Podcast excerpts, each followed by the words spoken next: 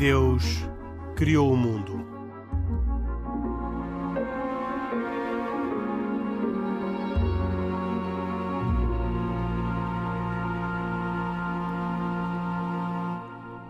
Boa noite, bem-vindos a esta edição de E Deus Criou o Mundo, com Isaac Assor, judeu, e Pedro Gil, católico, que aqui estão, como habitualmente, desde o início deste programa, já lá vão mais de sete anos.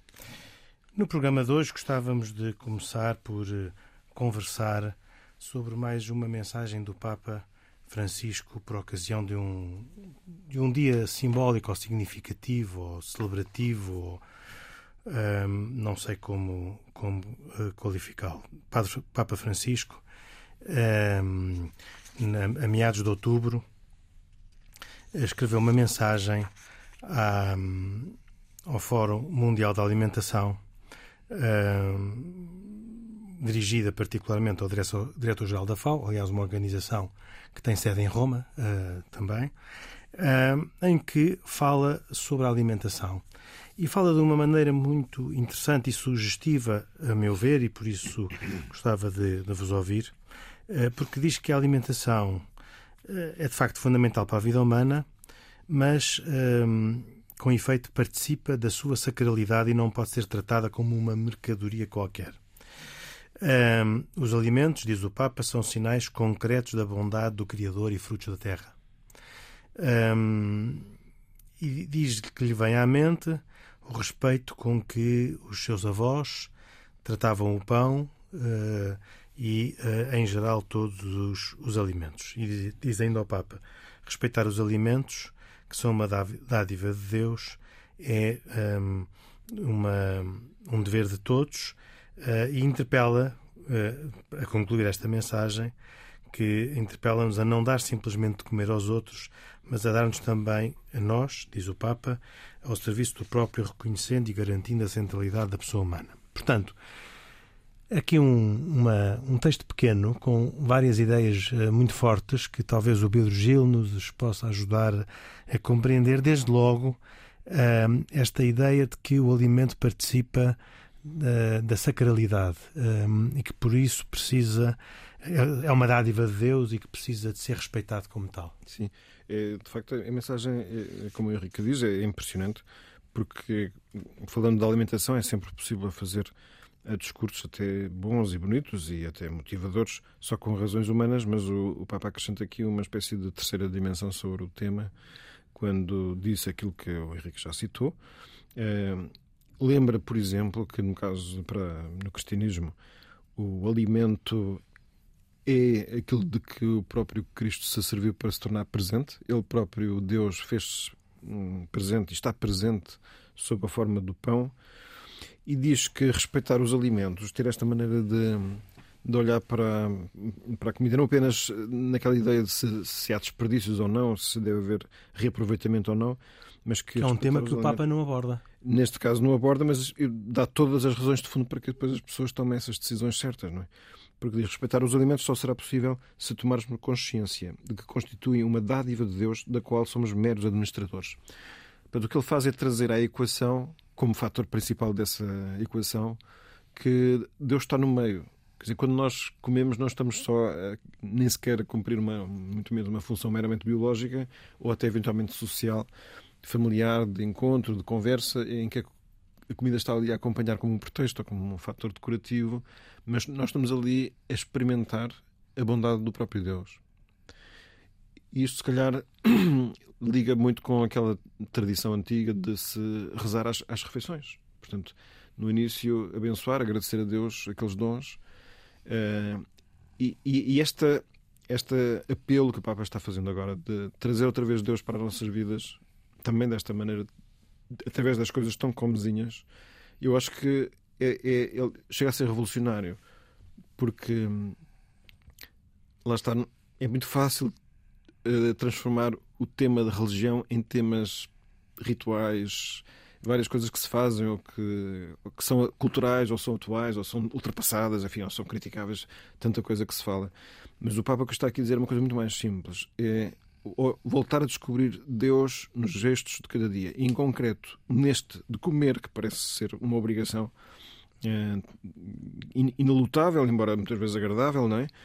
É, é, muito, é um, um, gesto muito maior do que, do que possa parecer. Portanto, nós estamos naquele momento a experimentar uma ligação imediata com Deus.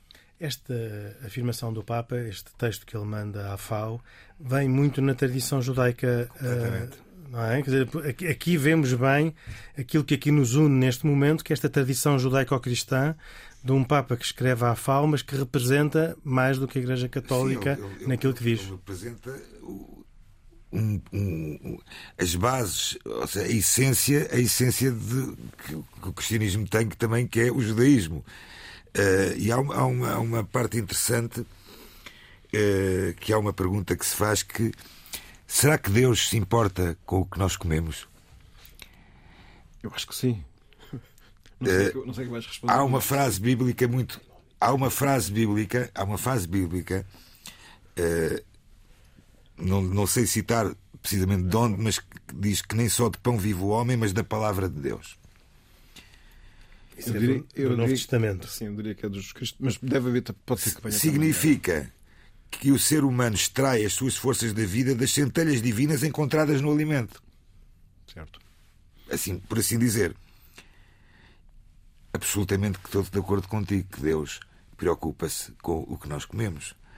Uh, e por este motivo é que Deus nos deu todas as indicações de como intervir na natureza e de, de que forma proceder na extração dos alimentos que se encontram na sua total criação. Portanto, no judaísmo, eh, eh, quando comes um fruto da terra, dizes uma oração ao fruto da terra. Bendito sejas tu, nosso Deus, que, deu, que nos deu o fruto da terra. Quando consomes um alimento que é de um fruto da árvore, bendito sejas tu, nosso Deus, que nos concedeu o fruto da árvore. Essas orações são muito parecidas com as orações que se rezam na missa católica na altura do ofertório. Bendito seja Senhor, Deus do universo, pelo pão que recebemos das vossas mãos, fruto da vida do terra e do trabalho do homem, que hoje vos apresentamos. Quando comes pão, igual, igualmente fazes uma oração, quando bebes vinho, uma outra oração, ou seja, agradecemos a Deus todo, todo e qualquer alimento que ingerimos.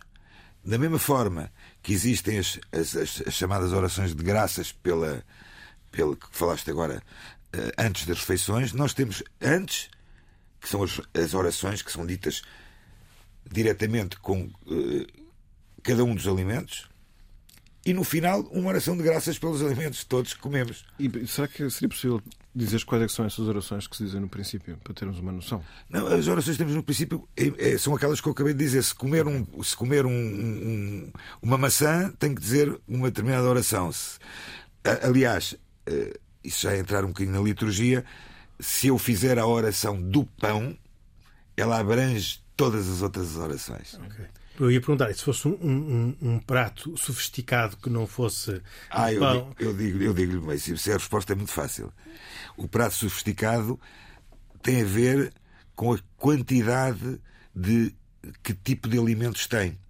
Imagine, imagine uma coisa, imaginemos uma coisa muito simples. Batatas fritas. Começamos bem. Qual é a oração que se diz, o judaísmo diz nas batatas fritas? Não sei, não pois, sei, diga, pois diga lá, Isaac Assor. Eu vou dizer. Uh, não é a oração pela batata. Sim. É uma oração que também existe pelos alimentos que são neutros. Porquê? Porque a quantidade que existe de batata ali não é suficiente para existir realmente ali batata. E na verdade não sabemos se aquilo é batata ou é, ou é, ou é um. Transgênico. Ou é, pronto. O que eu quero dizer com isto é que até nessa questão, e, e não quero entrar em, em discussões de, de caráter de, de, opiniões rabínicas, como por exemplo Maimónides tem, em que ele próprio diz que, eh, mesmo que as quantidades sejam mínimas, de cada um dos alimentos, deve-se dizer a oração do neutro e a oração da batata. Então, pensemos, Portanto, é uma grande discussão. Pensemos num prato de uh, peixe grelhado com batatas cozidas e legumes. Olha, que, que oração é que o Isaac. Quando, quando der a garfada do peixe, diz a oração do peixe. Quando der a garfada na batata, diz na batata. E, e nos garelos a mesma coisa. Ou seja, e diz uma única vez, na primeira vez que. A primeira vez. Certo. Primeira vez. Se, entretanto, tiver pão na mesa e disser primeiro. Para já o pão tem prioridade, por assim Precedência. dizer, precedência por todas as outras. Até nas, nas orações existem, existem, existem digamos, priori, priorizações. Por exemplo, se eu tiver uma azeitona e um rabanete, um fruto da terra e um fruto uh, da árvore, Sim. O, fruto da, o fruto da árvore tem precedência do fruto da terra. Isso são tudo Isto é, prescrições rabínicas. Rabínicas, rabínicas, rabínicas. Eu já uma vez tive a oportunidade de, ela vai usar várias vezes, né, de tomar refeições conjuntamente com o Isaac e pude observar que uma das orações incluía pegar no pão, parti-lo e depois usar sal. É possível explicar um bocado. Bem, isto indo, eu vou responder, mas indo um bocadinho de encontro, okay. um bocadinho de encontro àquilo que o Papa Francisco diz desse documento que sobre o pão, esse costume de beijar o pão é um costume que ainda é prática muito comum nas, nas mesas judaicas. Aliás, se colocares, tiver, tiveres que colocar por um, algum motivo, o pão está duro, está, já tem anos, tem meses, tem de semanas, e tens que colocá-lo no, no, lixo, deves beijá-lo, inclusive da mesma forma. Uhum. Portanto, este é um costume okay. que o Papa Francisco uh, vai buscar a, um, a uns primórdios. O sal. O sal tem o sal tem, tem uma, uma importância muito grande dentro da, da dentro da, da, da vida. É o sal e o ovo, por assim dizer. O ovo, pelo facto de ele ser redondo e ser uma, um, um círculo de vida, por assim dizer, e o sal, porque o sal transforma de alguma forma também um pouco o alimento de uma forma, e no pão particularmente, eh, marcada pela, pela, pelo, pelo doce e pelo amargo. Pelo doce e o amargo da vida, por assim dizer. E nós temos de nos recordar sempre disso. Tanto mais que a única altura em que não se coloca sal no pão, na oração do pão, é precisamente na, nas, nas orações que são ditas nas refeições do Ano Novo Judaico, em que o pão, além, em vez de ser banhado, por assim dizer, em, em sal, ele é mergulhado em mel ou açúcar. É para ser totalmente vestido e, e alegre. Eu, eu, uma coisa que acho que é interessante é, é uma das coisas que o Papa também já tem é, sugerido é que se retome o hábito de rezar às refeições. É, neste momento, nos católicos há tradições muito diferentes, há formas muito diversas. É, se calhar, para quem não conhece nenhuma, eu podia dizer aquela que eu mais gosto, mais gosto, mais costumo usar, não é? que é aquela que eu aprendi, aquela que eu uso e gasto, mas que deve ter alguma tradução judaica também. Portanto, que é abençoai-nos, Senhor, e estes alimentos que recebemos das vossas mãos, por Cristo nosso Senhor. Amém que o Rei da agora nos faça participantes da mesa celestial. Portanto, aqui fica a ideia também, pelo menos, de que nós temos a noção, tomamos consciência de que aqueles elementos são, são uma benção de Deus em primeiro lugar. Aliás, é, é, esta, esta carta eu julgo que vem na, na linha de, de, de outros textos do Papa em, em que sublinha que os dons da natureza são dádivas de Deus e que os homens são meros administradores e que, portanto, os homens têm uh, a possibilidade concedida por Deus, portanto, verdadeiramente talvez não seja sequer um direito, como pelo menos nós, uh, os juristas, olhamos para um Sim. direito, não é? É uma possibilidade concedida por Deus de usar aqueles bens para as suas necessidades. E isto tem a ver com uma perspectiva também uh, naquilo que hoje se chama, uh, talvez, a ecologia de Francisco. Uh, temos a economia de Francisco, Sim. mas também temos a ecologia de Francisco. É, portanto, esta noção que tem a ver com a, a, a, pobreza cristã, não no sentido da indigência e de querer que as pessoas não tenham o suficiente, mas é, é ter a reta relação com as coisas. As coisas são dons. Nós devemos ter uma relação, uma relação com as coisas que nos faça sentir-nos como administradores, como aqui diz, e não como proprietários das coisas, ainda que juridicamente o sejamos, e, portanto, podemos fazer as nossas ações de reivindicação de posse e várias coisas que no direito se fazem. Mas que é, o nosso coração deve estar numa posição de, de dizer eu estou a usar passageiramente estes bens, que além disso são todos para todos.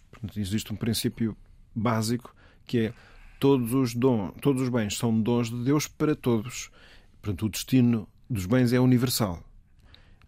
Outra coisa é que tem, deve haver uma apropriação individual das coisas, mas sempre com a ideia de que as coisas são para todos. Portanto, cada um não deve gerir o seu património apenas a pensar no proveito pessoal que eu possa tirar tudo isto, ou eu ia, claro, pensar na família já é uma coisa que já faz sair de nós próprios, não é?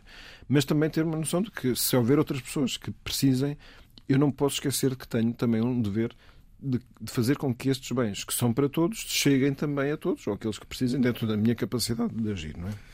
Já, já tínhamos visto, já tinha, tinha feito este comentário o Pedro Gil já tinha respondido ao meu comentário que, hum, talvez inesperadamente, o Papa não fala da escassez dos alimentos, nem fala do problema da distribuição dos alimentos.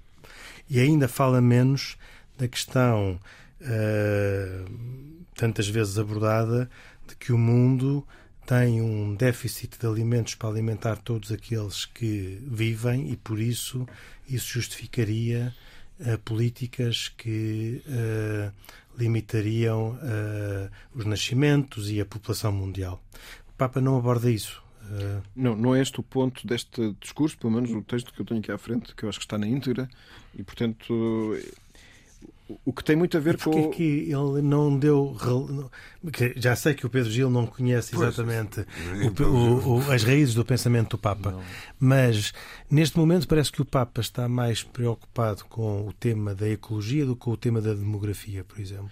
Sim, porque eh, no caso da ecologia, para ele, trata-se não apenas de nós termos um, uma, uma veneração assim, eh, vamos dizer assim Hum, emotiva para com, com a natureza que, que caracteriza grande parte do movimento ecológico atual. Portanto, nós temos um pressuposto de grande confiança de que a natureza é mais inocente que as coisas humanas. Portanto, os, homens fabricam coisas muito perversas, as máquinas eh, às vezes são esmagadores e é, tudo isso é verdade. E a natureza parece que estaria marcada por maior inocência e maior razão de bem. Mas a visão do Papa é muito mais profunda isso nota-se no documento que ele escreveu, que se tornou até conhecido, chamado Laudato Si, é, porque ele lembra que São Francisco de Assis tinha uma grande veneração pelo irmão, a irmã Lua, pelo irmão Sol, pelas irmãs Plantas, dos irmãos Pássaros, que os tratava por irmãos, mas por considerar que, embora de outra maneira, fossem também criaturas de Deus. E que, ao ser criação de Deus, é como uma espécie de livro que Deus escreve e através do qual comunica a sua bondade. E, e, é bom, de vez em quando, recordar que quando falamos de Deus, falamos de bondade, porque há pessoas que separam as duas coisas. Portanto, Deus seria só aquele poder centralizador, uma espécie de super primeiro-ministro altamente poderoso e desinteressado das, das situações de vida de cada um de nós. É preciso sempre, quando se fala de Deus, recordar, que, pelo menos no conceito cristão, isso é óbvio, onde falamos de Deus, estamos sempre a falar da máxima bondade. E, portanto, não há que ter medo quando temos o discurso de que Deus está em todo lado, parece assim um bocadinho tipo monopolista, monopolista e fundamentalista e perigoso. Não, não é assim. A, natureza, diz o Papa, é um livro escrito onde nós podemos, com um olhar desinteressado e desapaixonado, conseguir eh, decifrar todo o discurso de bondade de Deus. E até achava, inclusivamente, disse, disse na, na Laudato Si, que até se conseguiria descobrir o rasto da trindade de pessoas que há em Deus nas próprias coisas. Não, não sei como é que isso se faz, portanto eu continuo à espera de ter esse dom de um dia conseguir fazer essa leitura. É uma espécie de raio-x que descobre nas coisas uma, uma, um cromossoma desconhecido onde está a presença de três pessoas divinas. É, Isaac, é, próximo deste tema, tem a ver com a alimentação humana. gostava de voltar a um tema que já falámos em mais do que um programa, e que tem a ver com as restrições que alguns países estão a impor ao abate de carne segundo a tradição judaica e muçulmana. Uh, uma uh, restrições que, no entender, aliás, o Isaac teve várias oportunidades de comentar o assunto e até de manifestar preocupação e consternação pelas regras que em alguns países da Europa já estão em vigor e que impedem, no fundo, a aplicação das normas de abate, uh, de abate religioso do judaísmo. Ora, uh, percebemos na altura, mas gostava que o Isaac voltasse a, a explicar uh, a razão pela qual uh, tem natureza religiosa o abate dos animais, porque de Bruxelas vem a boa notícia pois. De que um, responsáveis da Comissão Europeia se encontraram com judeus e muçulmanos para, em conjunto, tentarem encontrar uma forma de salvaguardar este exercício da liberdade religiosa. Antes do Isaac dizer, eu, só, eu fiquei muito impressionado por saber que nessa reunião estiveram 30 responsáveis da União Europeia é e tiveram 20 líderes de comunidades religiosas. Eu acho isto um esforço muito interessante, muito louvável, que é bastante esperançador, assim, assim isto corra bem. Bem, primeiro devo dizer que é, um, que é uma excelente notícia uh, começar a haver alguma abertura, pelo menos para, para se discutir e se conversar sobre, sobre a questão, tanto mais que, segundo me parece, tiveram membros das comunidades islâmicas também presentes. Sim. Correto? A notícia assim o diz. Não é? Uh, repare, uh, uh, o abate, o abate, o abate do, dos animais, segundo o ritual judaico, chamado chama-se Shechita, e na prática, por assim dizer, ele é feito por pessoas que tiveram uma formação específica religiosa, teórica e prática, e que é feita, eu poderei, poderei de alguma forma tentar minimamente explicar, uh, por uma faca uh, que é afiada especialmente por uma navalha. A própria faca tem uma regra para ser afiada? Sim, ela não, a, faca, a, faca, em si não pode ter nenhuma ranhura, por assim dizer, tem que ser uma, uma faca totalmente. Com fio. Uh... Ou seja, todo, todo, sem qualquer nenhuma. Uma imperfeição. Nenhuma imperfeição. Uh, inclusive, nas leis da Charritá, que eu tive a oportunidade de estudá-las e que na prática me dei muito mal, porque não consegui depois. Uh, e, e por isso simplesmente. Executar não, executei mal. Executei mal e, e pronto, e só executei uma vez e não executei mais. Uh, por decisão minha. Porque a questão da charritá tem muito a ver também com o prazer de, de fazer o abate, uh, o prazer interno, ou seja, uh, a alegria de estar a, a, a, poder fornecer às comunidades, aos, aos judeus, os animais que possam ser comidos. O, o... Portanto, o prazer não é de matar. Não, o prazer não é matar. O prazer é, é, é satisfazer. Mas servir a comunidade estamos não... A, não, estamos a falar, voltamos a falar de comida, estamos a falar de alimentação. Uh, uh, o ato da charritá geralmente é um corte na artéria carótida, causando a interrupção imediata do suprimento sanguíneo ao cérebro. Este procedimento tem um efeito atordoante, efetivo, rápido e indolor. Está provado. Uh... Diga, diga. Os ataques à Charritá não são novos. Uh, já no século XIX, uh, eh, o, o, último grande ataque, por assim dizer, este, este, este ritual aconteceu no século XIX na Suíça, com a proibição da Charritá na Suíça, particularmente porquê? Porque a Suíça estava a ter uma leva de imigração judaica muito grande, saída da, da, da ex-União Soviética, por causa dos progromos que, que estavam a existir, existir nessa altura. Na Rússia, na altura. Na Rússia. Ou seja, tudo isto teve um efeito, foi, foi um efeito que, que não se entende. Desde o século XIX até hoje, nunca houve esta discussão sobre. Até hoje, quer dizer, até o século, século XX. Eh, tirando, obviamente, os tempos em, durante a Segunda Guerra Mundial em que, em que, em que a maioria da Europa, ocupada pelos nazis, proibiu também a charritá. Nessa altura, como é que se alimentavam as comunidades judaicas? As comunidades Havia quem não, no segredo fizesse? Provavelmente no segredo, mas a maioria provavelmente nem, nem, nem tinha vontade para comer, não é? Como eu costumo dizer. Uh, não, não. Portanto, foi proibido. Uh... Há aqui uma. A, a, a, as diferenças entre o ritual judaico e o ritual islâmico, eu imagino que sejam pequenas. Tanto, imagino que sejam pequenas, tanto mais que eh, como eu já comentei várias vezes, eh, o meu falecido pai, que era chorrete, ou seja, que era uma pessoa que era conhecedora e autorizada para fazer o abate de animais, abateu muitos animais para a comunidade muçulmana, uhum. vacas, frangos, faga, portanto, imagino que não. Mas ao contrário, já não sei se será tão, já não será, não será assim tão, tão, tão, tão aceitável utilizável, utilizável e aceitável. Esta reunião foi convocada por uma pessoa que na União Europeia é designada por uh, a, a, pessoa de contacto para a luta contra o antissemitismo. O que introduz nesta reunião um debate, uma, um debate político e religioso. Ou seja, eh, eu também já o disse várias vezes, eu considero que uma lei destas de proibição de prática religiosa é uma lei, neste caso, antissemita. Eu, eu, eu coloco-me nesse, coloco-me precisamente nesse, nesse, eh, como sempre me coloquei. Eh, quando temos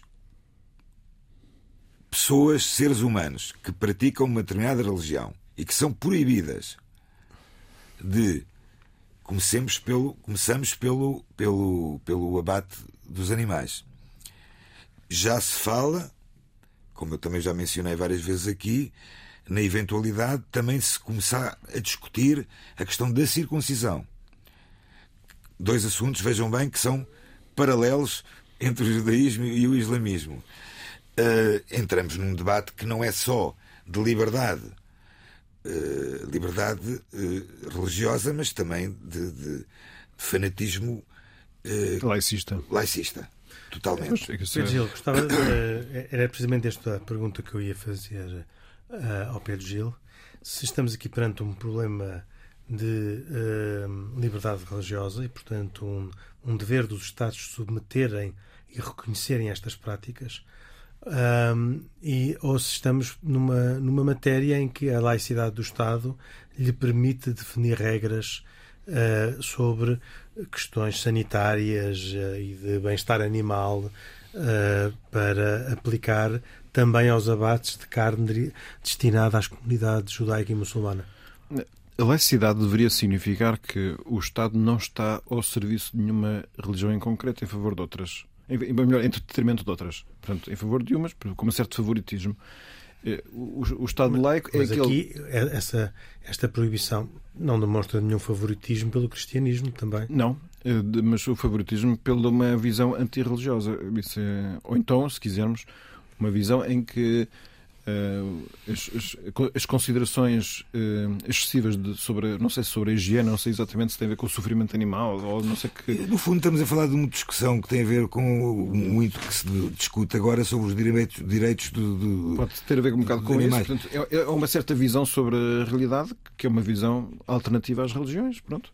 E essa está a querer ter vencimento sobre as visões oh, religiosas. Pedro, não, não tem nada a ver de paralelismo, mas. Uh uma grande discussão que existe sobre as touradas em Portugal e em Espanha. Eu até hoje não vi nenhuma proibição, ainda não aconteceu nenhuma proibição de touradas em Portugal e em Espanha. Acho que não, mas pronto, mas está a haver uma, uma sensibilização cada vez maior. Sim, sensibilização, pronto. mas não há proibição. Não, não há proibição. E, e hoje... Isso me permite isso, porque acho que é importante uh, uh, posicionar também a questão da, da, da necessidade disto haver nas comunidades. Para o povo judeu, na época de Moisés, a carne só podia ser consumida quando fizesse parte de um sacrifício trazido ao santuário. Ok? De certo modo, a carne era considerada sagrada. Antes de entrar na terra de Israel, foi dito ao povo de judeu que eles poderiam comer carne somente se eles tivessem se os animais fossem abatidos de uma forma especial. Onde é que encontramos esta forma especial? Em Deuteronômio. E este método, onde é que foi revelado a Moisés? No Monte Sinai. Ou seja, o modo de abate usado no santuário e no templo é exatamente o mesmo modo que é abatido hoje pelo, pelo, pelo profissional do abate judaico. Estamos a falar de pessoas formadas profissionalmente. Sim. Agora, estamos a falar de pessoas formadas profissionalmente do século XX há, há, há, 2000, 2000, há, 2000, há 5 mil anos atrás. Obviamente tem havido evolução. até na forma como os próprios eh, matadouros se adaptaram através do tempo à forma de como ter os animais, manter os animais de forma a que eles. É um, é um, é um pecado na religião judaica fazer um sofrer um animal. Uhum. Aliás, como eu acabei de dizer, eu tenho formação de abate de aves, porque há dois tipos, aves e de, de animais de maior porte. Formação teórica. Primeira vez que peguei numa faca para matar um animal, não, uma... não matei um mal. Cortei-lhe a cabeça. Cortei-lhe a cabeça da galinha, que é algo que não que automaticamente automaticamente esse anima, essa, essa, essa galinha ficou completamente fora de, Mas já não pode ser consumida. Não pode ser consumida. Pois. Quer dizer, eu, eu penso que, que, é, portanto, que não, é, é um exagero de laicidade e, ao mesmo tempo, existe também, deveria haver, a preocupação, sobretudo pelas instituições civis, no sentido de que uh, as pessoas, os cidadãos, possam uh, não só ter a sua religião, como viver uh, a sua religião nas consequências que a religião traz. Evidentemente, sempre podemos dizer que há razões de ordem pública que devem ser salvaguardadas, que existem normas que são para interesse de todos, isso é tudo certo. Só que às vezes vai-se depressa demais a concluir que tudo aquilo que não é de acordo com certas ideologias vai contra a ordem pública. Isso não é assim. Os Estados estão ao serviço das pessoas e as pessoas têm como dos direitos basilares o direito de se relacionar com Deus e aceitar de Deus aquilo que entendem que Deus lhes está pedindo e, fazer, e poder fazê-lo, quer em atos de culto individuais, quer em atos de culto coletivo. E certamente todas estas regras sobre a alimentação e sobre o abate dos animais são incluem-se dentro deste, deste âmbito e, portanto, creio que há aqui uma, vamos dizer assim, a má notícia de que haja uma discussão sobre se deve ser permitido ou não, mas há muito boa notícia de que finalmente tenha havido a sensatez de querer ouvir uh, as comunidades. Não, finalmente. Isso, é Atenção, isto acontece, acontece depois de pelo menos dois Estados federais, portanto penso que foi na Bélgica e na Holanda, já terem proibido.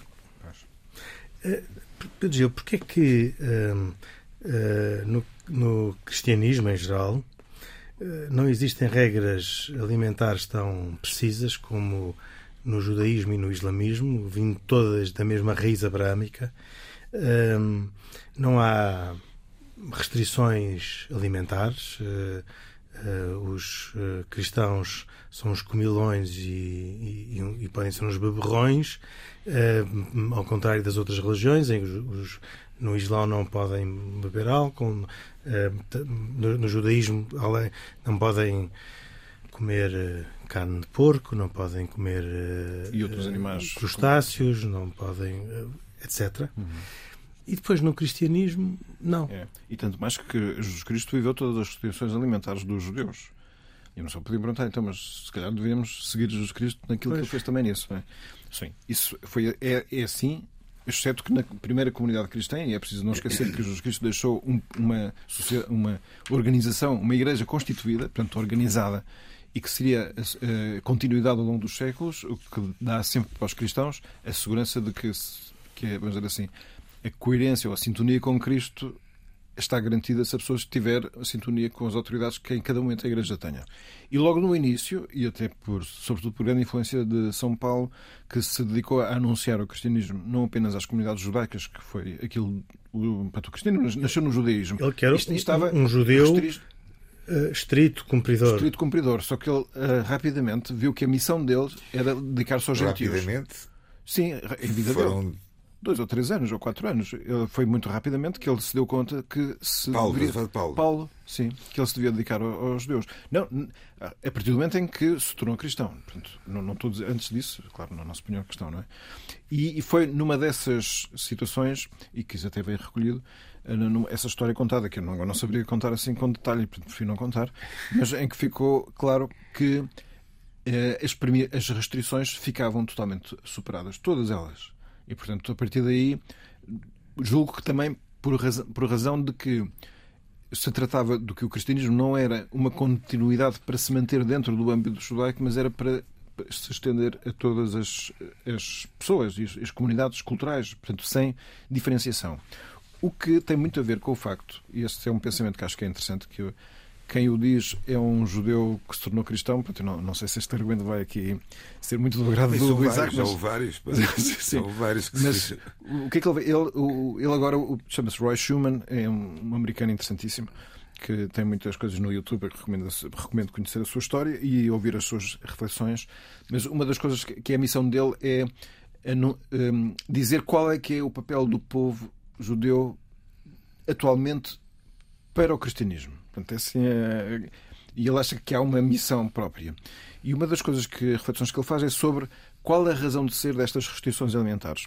Claro que há, explicações que às vezes fazem para ir à procura de razões sanitárias e razões de alimentação, mas o que ele diz, não, não é nada disso. Não, e não é. E não é nada disso. Deus queria que aquele povo fosse um povo diferente de todos os povos. E por isso, quer as regras sobre o sábado e as restrições de deslocação e, e várias regras, estão feitas para que aquele povo se mantenha diferente dos outros. Portanto, não é costumes para serem universalizáveis. Eram costumes exclusivamente daquele povo. E, portanto, a partir do momento em que, com Cristo, esta, esta parte do judaísmo que se tornou o cristianismo se deu conta de que já, estavam, já estava cumprida a missão desse povo eleito nessa parte fundamental, porque mantém a sua função, então essas restrições deixavam de fazer sentido porque já não interessava isolar um povo diante de todos eles. Mas será que não vão voltar? O novo povo é universal. É, exatamente, oh, oh, essa é a pergunta. Será que não vão voltar? 500 quem, anos quem? depois. Essas restrições todas e essa, essa, essa, esse conceito. Segundo este... Esse conceito, desculpa, esse Sim. conceito de que pronto, já estão cumpridas, uh, será que não vão voltar? As restrições, segundo este pensamento, a ideia é enquanto foi preciso isolar um povo Sim. face aos outros todos, faz sentido. E, portanto, e aqueles que hoje em dia são judeus fazem segundo esta lógica, ou melhor, esta lógica tem sentido para a existência do povo de Deus com as suas restrições.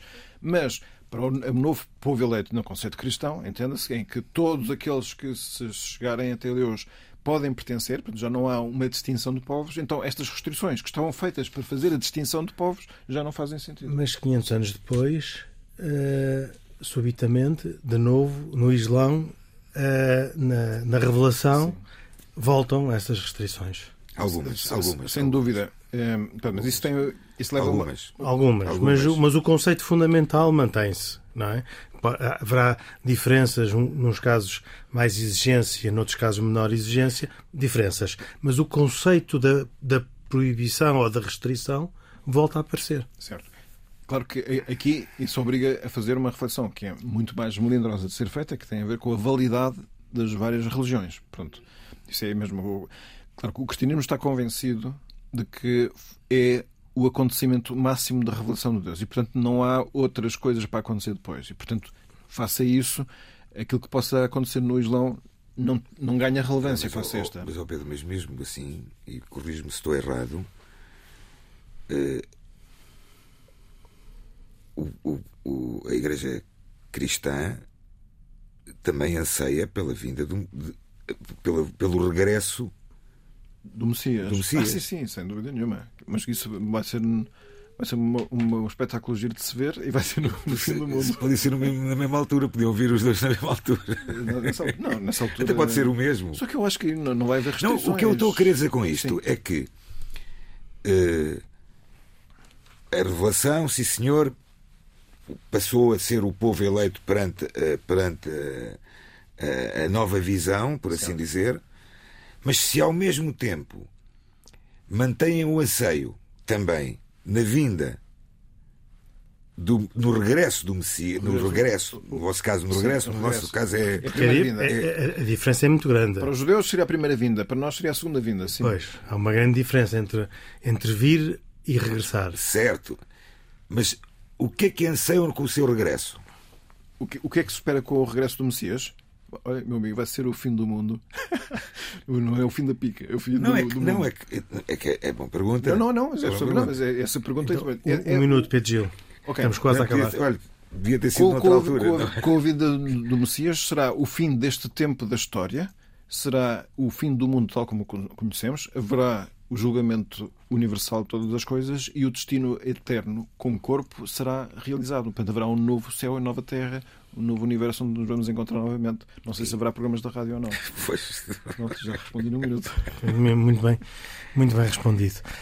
Hum, penso que já não, já não vamos ter tempo para. Não, mas eu ainda tinha mais coisas para perguntar, mas, Pois, pronto. Mas, eh, mas- mas fica para uma outra próxima oportunidade. Fica para uma outra próxima oportunidade, para uma próxima edição de E Deus Criou o Mundo.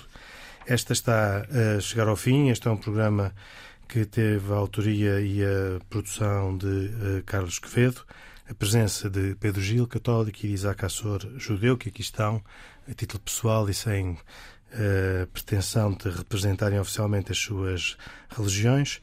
Um, e que, uh, como habitualmente, teve os cuidados técnicos de João Carrasco e a produção executiva de Cristina Condinho. Nós todos voltaremos, voltaremos dois, oito dias para mais uma edição de E Deus Criou o Mundo. Boa noite, até para a semana, se Deus quiser.